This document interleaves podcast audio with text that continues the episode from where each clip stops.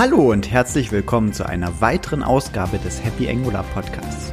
Mein Name ist Sebastian Dorn und heute beschäftigen wir uns mit dem Thema, wie bekommen wir Backend-Daten in unsere Angular-Anwendung. Viel Spaß damit!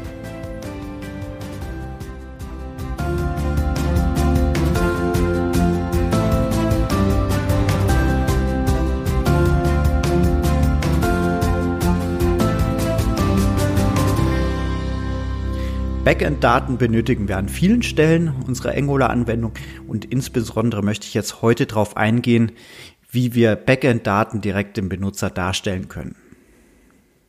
Für Backend-Kommunikation, also um eine REST-API zu öffnen oder auch ein lokales Datei zu öffnen, bietet uns Angular das HTTP-Client-Modul an.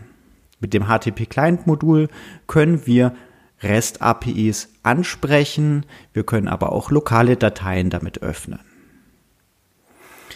Wir können dieses Client-Modul nutzen, äh, zum Beispiel innerhalb einer Komponente. Ich empfehle es euch nicht, aber man kann es machen. Es geht technisch, dass wir die Daten direkt in der Komponente auch aus einem REST-Service uns holen. Typischerweise würde ich das aber eher über einen Service machen an der Stelle, der die Daten lädt. Und bei Services gibt es, sagen wir, auch verschiedene Varianten, insbesondere wenn man noch äh, zum Thema Routing kommt. Also wenn wir verschiedene Seiten oder beziehungsweise verschiedene Ansichten haben in Abhängigkeit von der URL unserer Anwendung.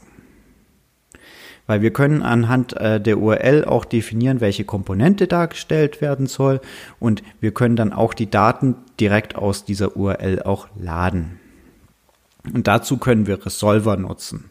Resolver ist an sich erstmal nur ein Service, der einer bestimmten äh, Interface noch implementieren muss, nämlich das Resolve-Interface und bekommt dann äh, eine Resolve-Methode, die an sich die Daten dann zurückliefern soll.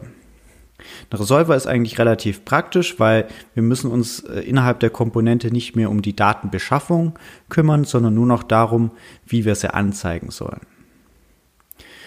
Und dieser Resolver ist eigentlich auch relativ leicht zu implementieren. Wir haben hier eine Methode und die muss einfach diesen HTTP-Call oder halt auch immer, wie wir die Daten bekommen, einfach zurückliefern. Kann man sich vorstellen, diese Methode kümmert sich darum, die Daten zu beschaffen. Wir können an eine Route mehrere Resolver dran setzen. Also wir können ähm, wenn wir jetzt ein größeres äh, Seite haben, die vielleicht auch mehrere Komponenten beinhaltet, also Chilled-Komponenten von unserer, dann können wir auch hier verschiedene Resolver einsetzen und können dadurch auch die Datenbeschaffung sehr fein granular machen und können dort dann auch verschiedene Resolver zusammen kombinieren und das in Abhängigkeit, welche Komponenten wir darstellen wollen. Ähm, um zu verstehen, der Resolver ähm, lädt die Daten und danach initialisiert er erst die Komponente. Das wird alles im Routing-Modul gemacht. Das ist wichtig zu wissen, weil es kann sein, dass beim Datenladen, bei einem HTTP-Aufruf, eventuell ein Zeitversatz da ist. Das heißt, entweder der Benutzer hat eine schlechte Internetverbindung, der Backend-Server ist langsam oder es ist einfach auch eine teure Operation, dann kann es dort zu Delays kommen. Und diese Delays, Verzögerungen führen dazu, dass die Komponente erst initialisiert wird, wenn die Komponenten da sind. Das heißt, wir haben hier ein gewisses ungewünschtes Verhalten, wenn wir hohe Verzögerungen, Delays haben oder auch wenn wir ähm, eine Art Service haben, der erstmal nur einen Teil der Ergebnisse zurückliefert und diese Ergebnismenge mit der Zeit vergrößert. Das heißt, wenn wir nur so partial äh, Result Sets zurückbekommen. Das können wir aber auch lösen. Klingt jetzt ein bisschen komisch, weil an sich die, äh, dieser Resolver ein Observable zurückliefert und er wartet, bis dieses Observable completed ist. Wir können aber ähnlich wie bei den Russ, es gibt ja so russische Figuren und innerhalb von der Figur, wenn man sie aufmacht, kommt eine weitere russische Figur raus. Das können wir auch machen. Also wir packen unsere Figur, also unser Observable von, äh, von den Daten, also diese, wo ein hohes Delay da ist oder ähm, immer mal wieder Einträge kommen in ein Observable rein. Und das, äh, dieses Observable hat eben nur dieses eine Event, die Observable, wo dann die Daten irgendwann kommen.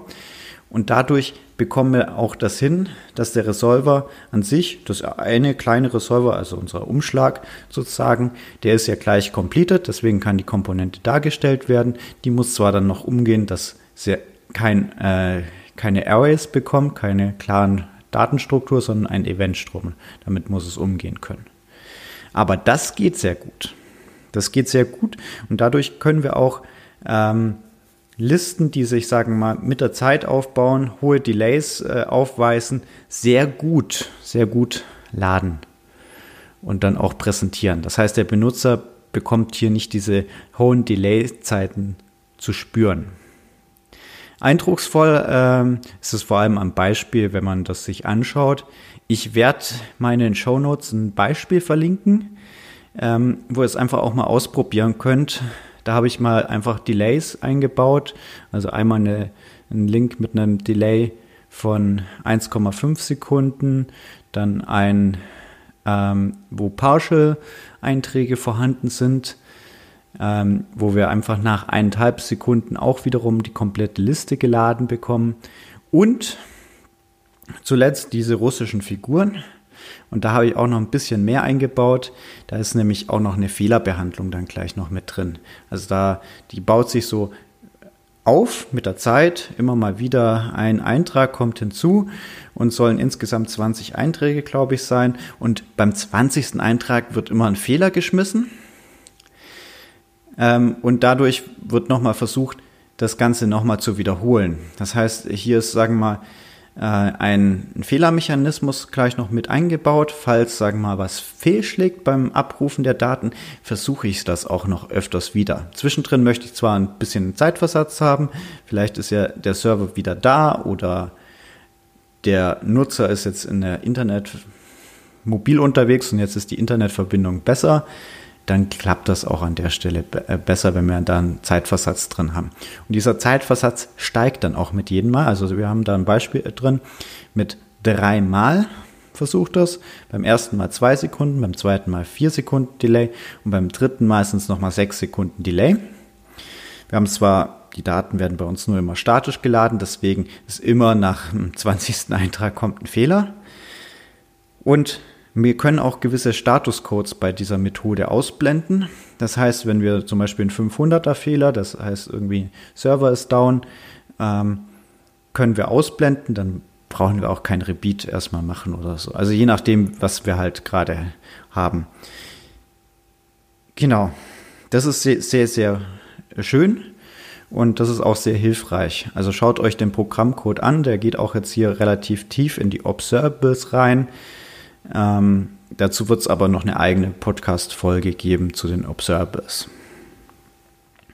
Wir können an eine Route auch mehrere Solver setzen. Das ist sehr praktisch, wenn wir eine sehr lange Seite haben mit verschiedenen Komponenten oder verschiedenen Daten. Das ist sehr, sehr hilfreich. Noch ein Hinweis. Wir ähm, können FML versteckte Komponenten haben, die erst bei einer Toggle-Funktion eingeblendet werden bzw. ausgeblendet werden. Und diese Resolver-Methode, wie ich das vorher Beispiel, also versucht habe, in einem Bild zu packen, in diese russischen Figuren, wo dann wiederum eine russische Figur wieder drin ist, ähm, was bei uns die Observables sind, das funktioniert auch hervorragend für Daten, die wir nicht immer benötigen. Äh, typischerweise fragt ein Resolver alle Daten ab, die er mh, hm, beschaffen muss, bevor er die Komponente darstellt. Jetzt kann es aber sein, dass gewisse Daten gar nicht benötigt werden, sondern erst zu einem späteren Zeitpunkt. Und dann funktioniert das eben mit diesen russischen Figuren relativ sehr gut. Ähm, nämlich, um es nochmal in ein Observable reinzupacken. Und die werden nämlich dann auch erst dann ausgeführt, diese Requests, wenn die Daten benötigt werden aber sie werden nicht nochmal ausgeführt danach. Das heißt, auch hier ist wiederum nur eine Anfrage. Übrigens, wenn äh, wenn ihr die Seite verlasst und wieder neu drauf kommt, diese äh, Resolver werden neu gesetzt. Es gibt zwar auch die Möglichkeit, das zu steuern, dass halt die Guards und die Resolver immer ausgeführt werden, nur wenn die Parameter sich geändert haben in der URL und so weiter. Also da können wir auch ein bisschen was einstellen.